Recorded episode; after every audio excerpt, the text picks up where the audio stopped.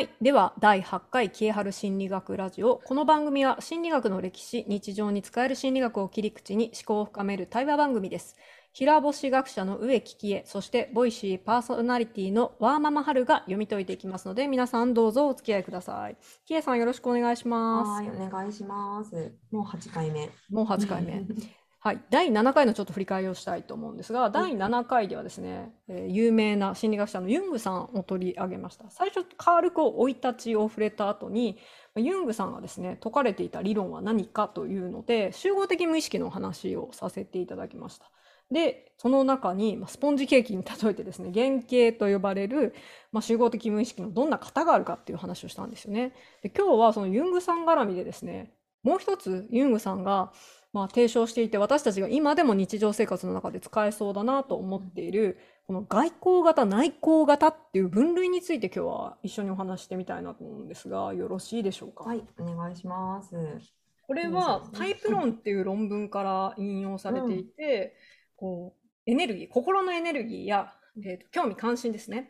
が自分のこう周囲の環境にどう向かうかうん外交的外側に向かうのか自分の内側に向かうのか内面に向かうのかによってもうタイプを分けた外交型内向型という理論になるかと思いますが、はいキエさんこの理解で合ってますか？そうですね。大丈夫だと思います。最近最近言われてる外交内向性とはちょっと違うんで、あのちょっとそこが難しいところですが、はい。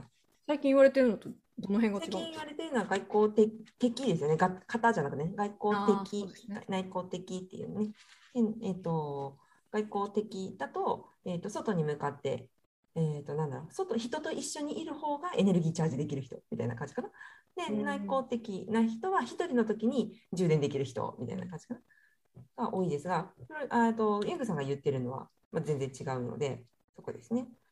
自分の持ってるエネルギーが外に行く人が外交型、うん。うん。エネルギーが内に行く人が内向型っていういいんですね。そうですね。外との関係を自分と人、人っていうか周りがどういう関係になってるのかなっていうのを常に気にかけている人が外交型ですね。で、自分との関係がどうなのか。なので、外に対してあまり関心がないのは内向型かな。うんうんキエさんはどっちですか？私は完全に外交型ですね。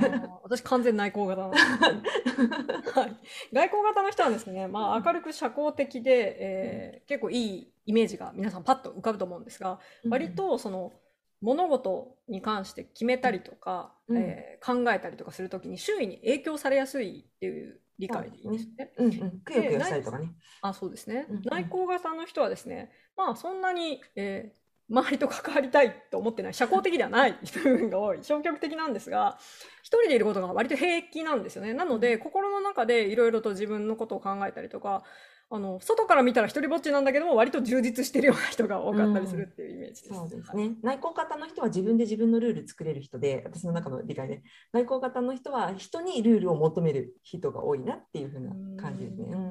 うん、ど。うしたらいい？みたいへな。ーもう典型的にこの真逆の2人がですね今からお送りしていきますが さらにユングさんはですねここに心の4つの動き4つの働きがあるよっていう分類も付け加えてらっしゃると思います。うんうん。この4つの分類というのは、えー、と思考感情感覚直感っていう分類なんですが、うんうん。これはどういうものなんですか？まあ心の、なんだろう、認識のフォーカスする場所の違いみたいな感じでね、どんな眼鏡持ってるかみたいな、どのどれがよく見えるかみたいな感じかな。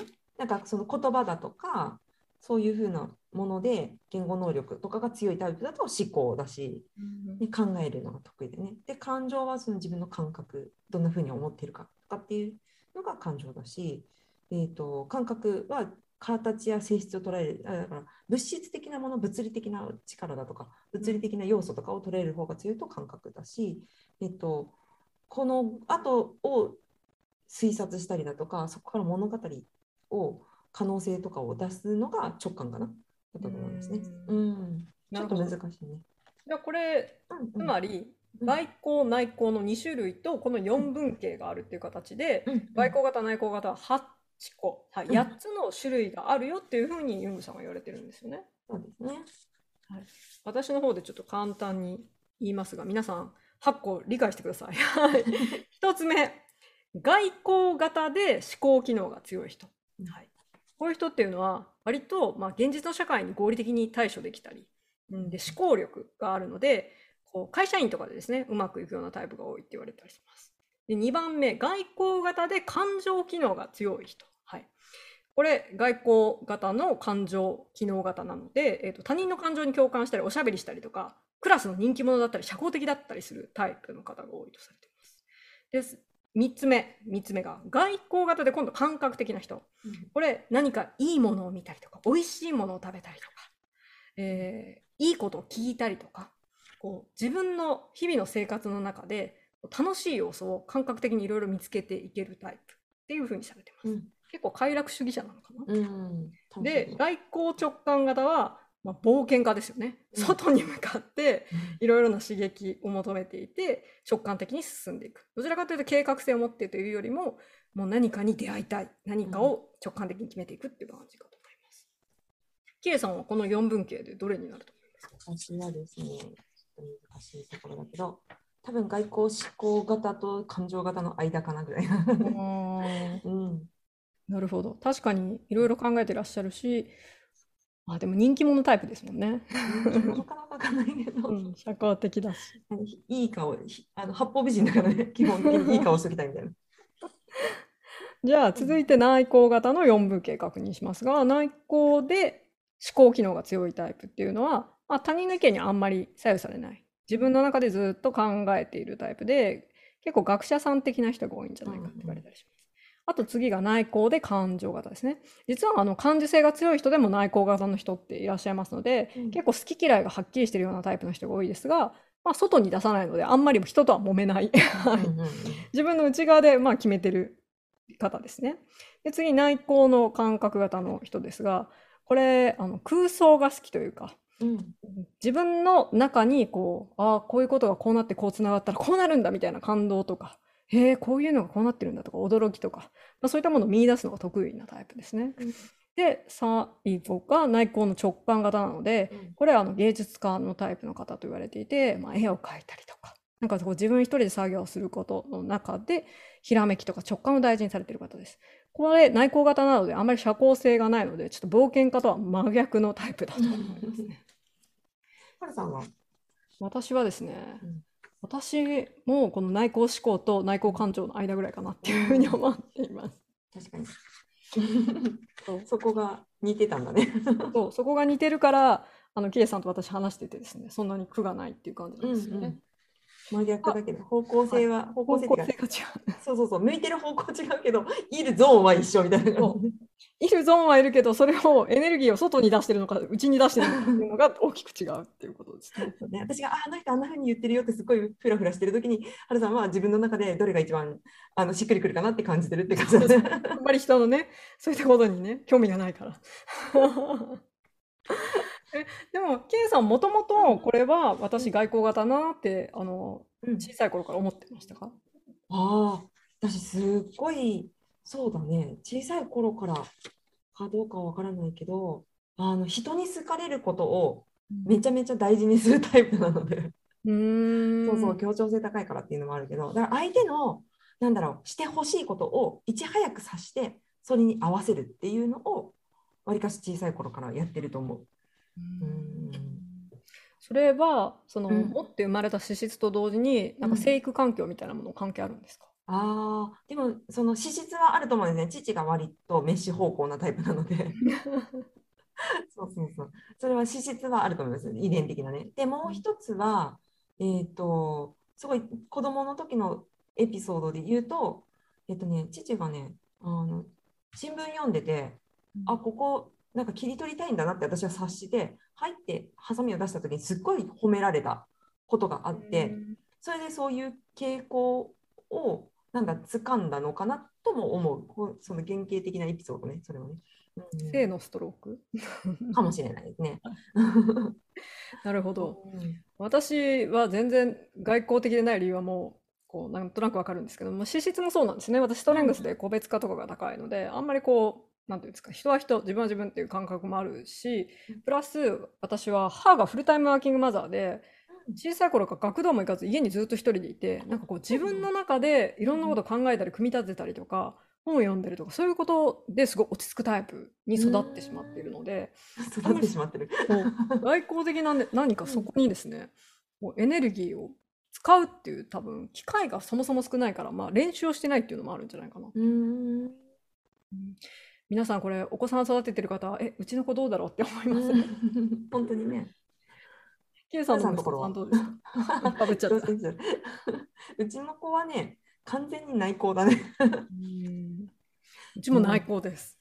内向本当にえ、みんなはどうだった？って聞く意味がないもんね。え、知ってると思う？って最近聞かれるもんね。うんうん。うちも典型的に内向で、うんかつ、結構感覚型かな。ああ、なるほど。なんかいろんなことずーっと空想して絵に描いたり、なんか漫画描いたり、物語描いたり、うなんか一人で違う世界に行ってますもんね。そうか。あの余談なんですけど、うんこうスポーツさせた方がいいよっていうですね、うんうんまあ、変なこうなんていうんですかご心配をいただくことが結構あるんですよね。うんうんうん今しかできないよみたいな。うん私全然息子がやりたいことやればいいと思っていてうん息子は正直多分集団競技の中で何かをスポーツして誰かと協力してやるっていうことに喜びを見出せないタイプだなと思ってるんですよね、うん長男は。うんでまあそういう機会を設けてないんですけど、この変ななんかこうした方がいいよにうん結構悩む方って自分のお子さんをこの外交内交とこの八分形で見てみるっていうのをやってみるといろいろと気づきがあるんじゃないかなと思ったりします。そうだね。あと自分自身だね。自分自身がなんかそこにわーって揺れちゃうんだったらだいぶ外交だね。そうですよね。K さんは揺れ揺れないですか？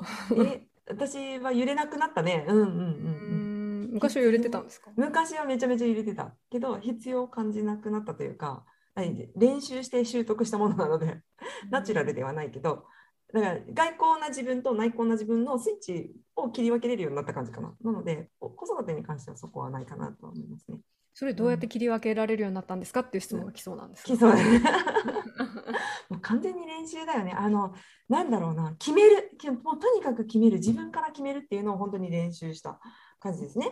例えば約束とか取るのも先に自分が予定を出すとかそういうのをやることをすごいやるようになりました。ななんでかっていうといつも臨機応変で誰にでもどんな時にも応じれる自分が一番親切なんだって思ってたんだけどその親切心をやめるって決めて逆に先にちゃんと決めてどんな人間なのかをはっきりさせてあげる方が親切なんだっていうふうに切り替えたからうんそれを決めてからいろいろ決める自分から決めるっていうふうにしますね。うん、よくわからない人をやめたって感じですね。うんじゃあ相手に決定権を増やすのではなく自分が決定権を増やす練習をしたみたいな感じですか？ああ、そうですね。うん。でも決定してもらうのは相手で全然構わないんだけどっていうね、うんただ選択肢出すようにした選択肢を用意するっていうのを自分でするようになった。そうです、そうです。うんうん。だから自分から何日がいいですは言えないんだけど、何日と何日と何日なら可能ですは言えるから、そうそうそうそう、そんな感じですね。私も多分なめっちゃ内向的だからその辺が多分最悪だと思うんですけど。何日いつでもいいですよっていうくせに何日何日ってされたらあそこダメですねみたいな感じだから。めっちゃ困るやつね。めっちゃ困る。お前が出せって言われそうなので。そうその辺でもね多分あんまり悪いことだと思ってない。感覚がないからこの辺がなんか私が ダメなとこだなって今思いました。だから同じいつでもいいですよの言葉だけど、多分全然方向が違うね。あのちょっと今思いつかないけど、いつでもいいですよって言ってるのと、あの相手に完全に合わせるから本当にいつでも言ってくださいっていうのと多分違うんだと思う。うんその辺が内向外向でもまた違うんだなと思ってちょっと面白い。本当ですね。なこれに気づいたユングさんがすごいですね。そうですね、本 当本当。練習すればね、できるようになる。ユングは多分ね、本当にね、あユングさんは本当か外交なんだと思うんですよ。いろんな人にいろいろこう影響を受けて、いつも自分が定まらないんだなっていう意味ではすごいあの親近感をいろんなね、いろんな分野に手を出して、そうそうそうそう。はい、法然はそうですよね。そう。東洋とかね、うん。瞑想とかもずっと、はい興味持って、オカルト系も興味持たれてましたので、マンダラ書いたりとかね。うんはいマンダラ書いてましたね。されてて。で、お金があるからさ、あ、ごめんね。いやマンダラって確かあれですよね、え東洋のマンダラと西洋のこう錬金術の絵が似てるっていうことで、そこからなんか集合的無意識、そうそうそうそう。原点になった、なんか気づきがあったんですね。そうです、そうです。あ、これはって。あ、これは。国も時代も違うのになぜか同じようなものを書いてる。これは何か人類の中に眠ってるんじゃないかって思ったってことですね。そうなったと思います。集合的無意識何のことって思う方は、あの一つ前の第6回を聞いていただく、あ、第7回ですね、を聞いていただくと分かりますので、どうぞよろしくお願いします。なるほど。内向型、内向型、ちょっとすごく面白いなと思いました。ね。だから本当にその子供さんこうしたらって言われるのもね、あの相手は多分そのどっち向きで言ってるのかわかんないけど、外交的な意味で、外交型な意味で言ってるのか、内向型な意味で言ってるのかわかんないけど、外交型的な人で言ってんだったら、多分持論をちゃんと言えば納得してくれるんだと思う。でで言っても納得してくれないタイプはあの多分内内向型なので あのでもそしたらでも内向型の人は自分との対話でどうかっていうことなので、あのあんまりあじゃあそういう風な感じで心に留めときますねぐらいで多分大丈夫なんだと思う。言うことが意味があるからその人は、うん。言うこと聞かせることじゃなくて自分が発言することに意味があるので発言して相終わり。そうそうそう。言う言って終わりな人と言って何とかさせたい人と2種類いるよね。うんそうですね内なんとかさせたいいとか思っちゃうと、もうその人の行動に責任取らなきゃいけないから、すっごい大変な気がするんですけど。っていう内向型の発想ね。そこまではちょっと外交的にできませんよ。そこから先はあなたの問題ですから。そうで、私は思っちゃう。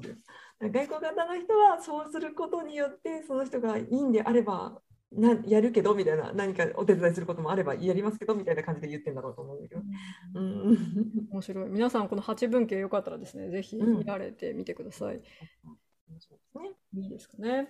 じゃあ、ユングさん、ちょっと2回目この辺りで終わって、えっ、と、次、第9回、はい。9回は、質問回答をしていきたいと思いますので、キエさん、一旦ユングさん、ちょっとここまでになりますが、はいとてもあの面白い、今回、外交型、内向型、私自身がどういうタイプか、息子がどういうタイプか、キエさんがどういうタイプかっていうのがよくわかりましたので、うまく使いながら、これからもキエハル心理学ラジオを続けていきたいと思います。はい。ありがとうございます。はーい。では、ありがとうございました。また次回。はい